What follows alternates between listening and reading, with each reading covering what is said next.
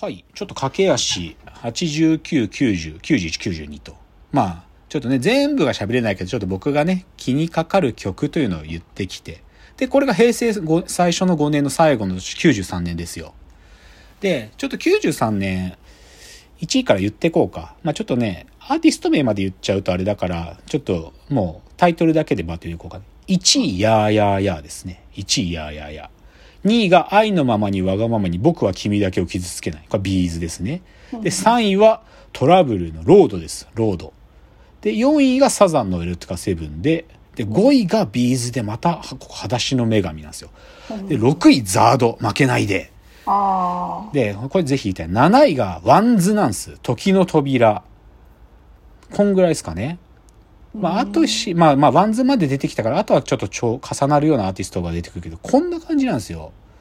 でもね、このね、なんか、はっきり言って今僕読んだやつで、喋ったやつ、大概ドラマとセットになって連想される。ああ。うん。例えば、やーやーやーってね、これ振り返れば奴がいるっていうドラマだったの。小田、小田裕二と石黒賢が医者のドラマで、なんか、対立する話なんだけど、振り返れば奴がいるっていう、もうこれもう、やーやーやーな、これ。で、愛のままにわがままに僕は君だけを気づけないね。これはね、多分ね、宮沢りえが主役のね、最勇気のドラマがあったんだよ。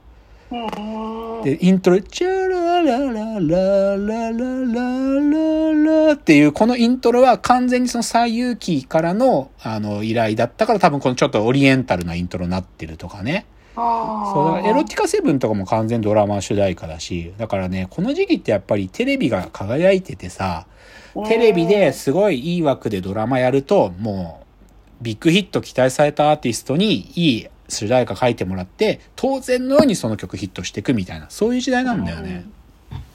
だからまあ同じ角度で考えると、その中山美穂とワンズがさ、世界中の誰よりきっとって、これとかも、これ、これ、何だったかな？これドラマだと思うんだよな。なんか、これもドラマなんだけどさ、うん、ザードの負けないでだけは CM ソングかも。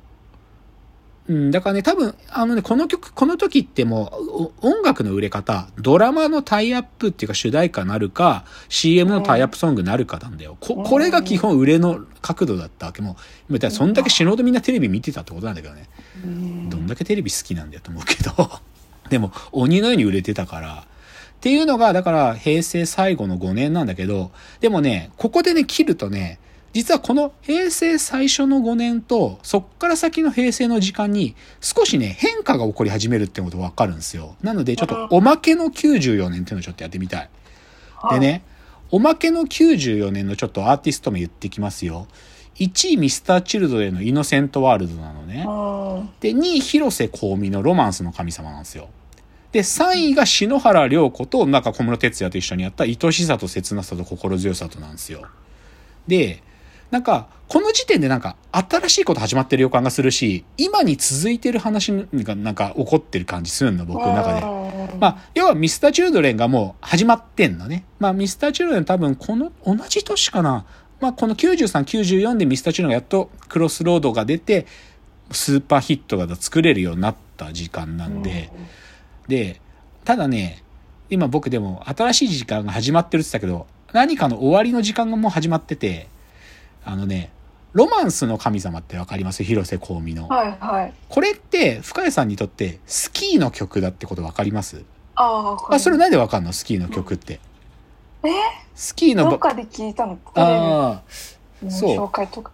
そう、まあでも、まあこれスキーの曲なんだよ。で、多分今でもなんかスキーシーズンのなんか映像とか流すとこの曲流れるよ。で、で、で、これはアルペンっていうスキーの板とか売ってる会社があって、そのアルペンの CM ソングだったのね。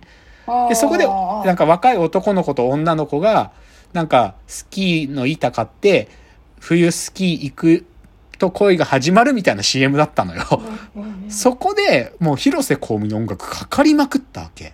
で、実際ゲレンデ行っても広瀬香美の音楽ガンガンかかってて、この感じさ、今思うとダサくね？なんかさ、つうか、この感じ、で、こ、で、実はこのロマンスの神様でこの大当たりしたから、その後アルペンは広瀬香美、毎シーズン使って、毎シーズンこのフウィンターソング、ウィンタースキーシーズンソング作りまくっていくのね。毎シーズン、毎シーズン。で、CM の感じも毎年同じ。加藤春彦と誰か女の子、その年の女の子が出会って恋が始まるみたいな夏なのよ。ででもさ、この感じすごい、今こんな話ないじゃない？スキー。いや、まあ JR がたまに作ってっけどね。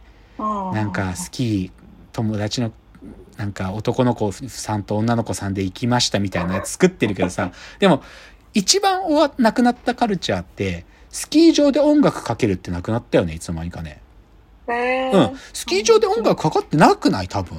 うるせえってかかかってんの。これ知りたいな。僕最近スキーとかスノボも行ってねえからさスキー場で音楽かかってるか知りたいな。でもこんな J-POP かかってないんじゃないかな。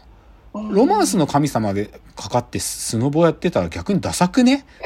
なんかさ、その、でもなんかそういうことが始まってんだよね。なんかね、この、あとちょ、もうちょっと下行こうかな。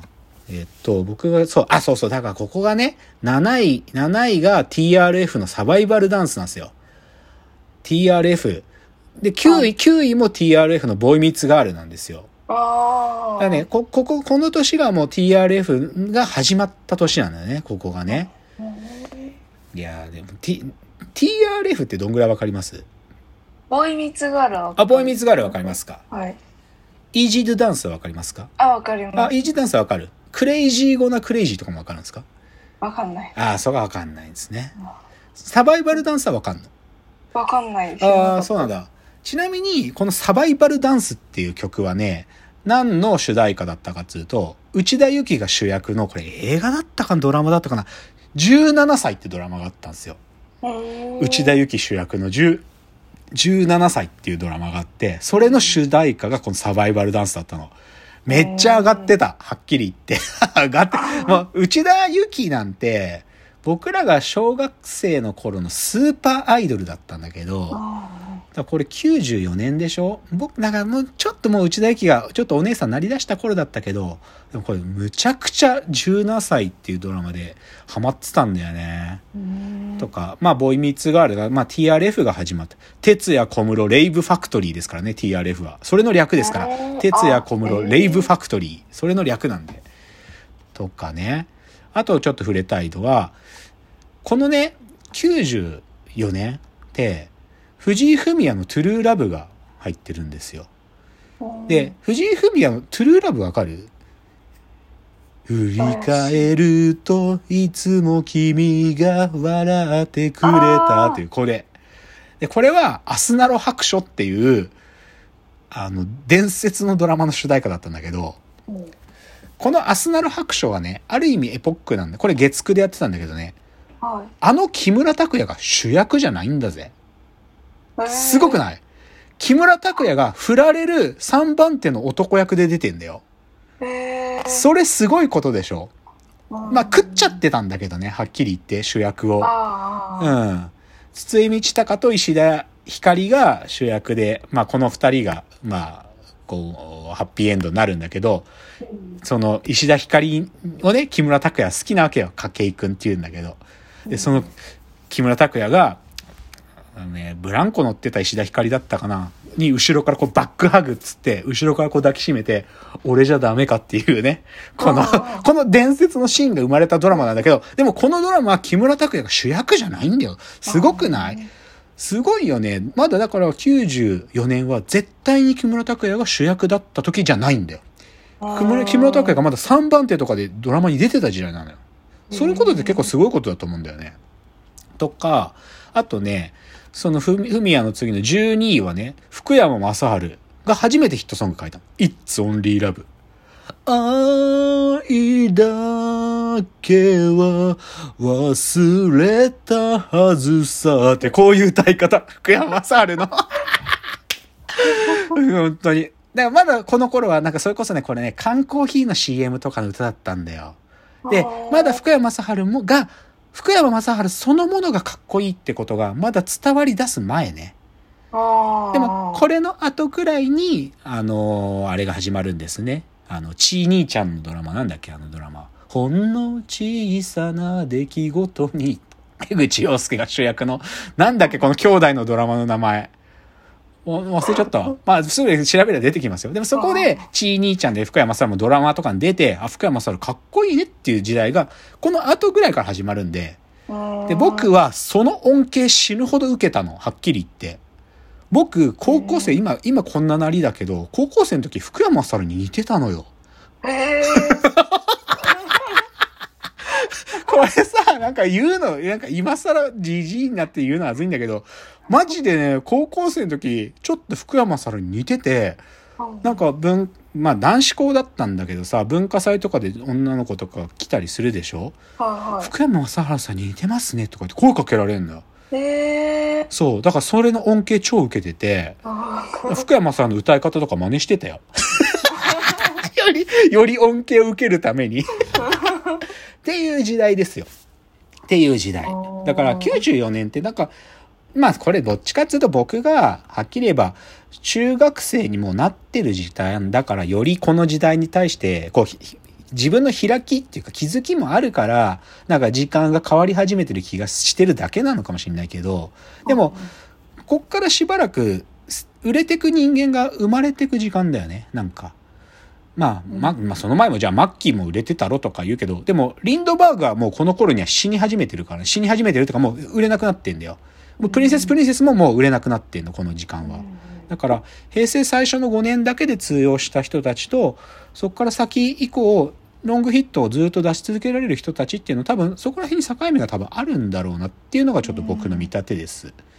なので94ま4年まで来たんで、ちょっとそこから、ちょっと文化的な話です。ここからほんのちょっとだけしますよ。次のチャプターです。はい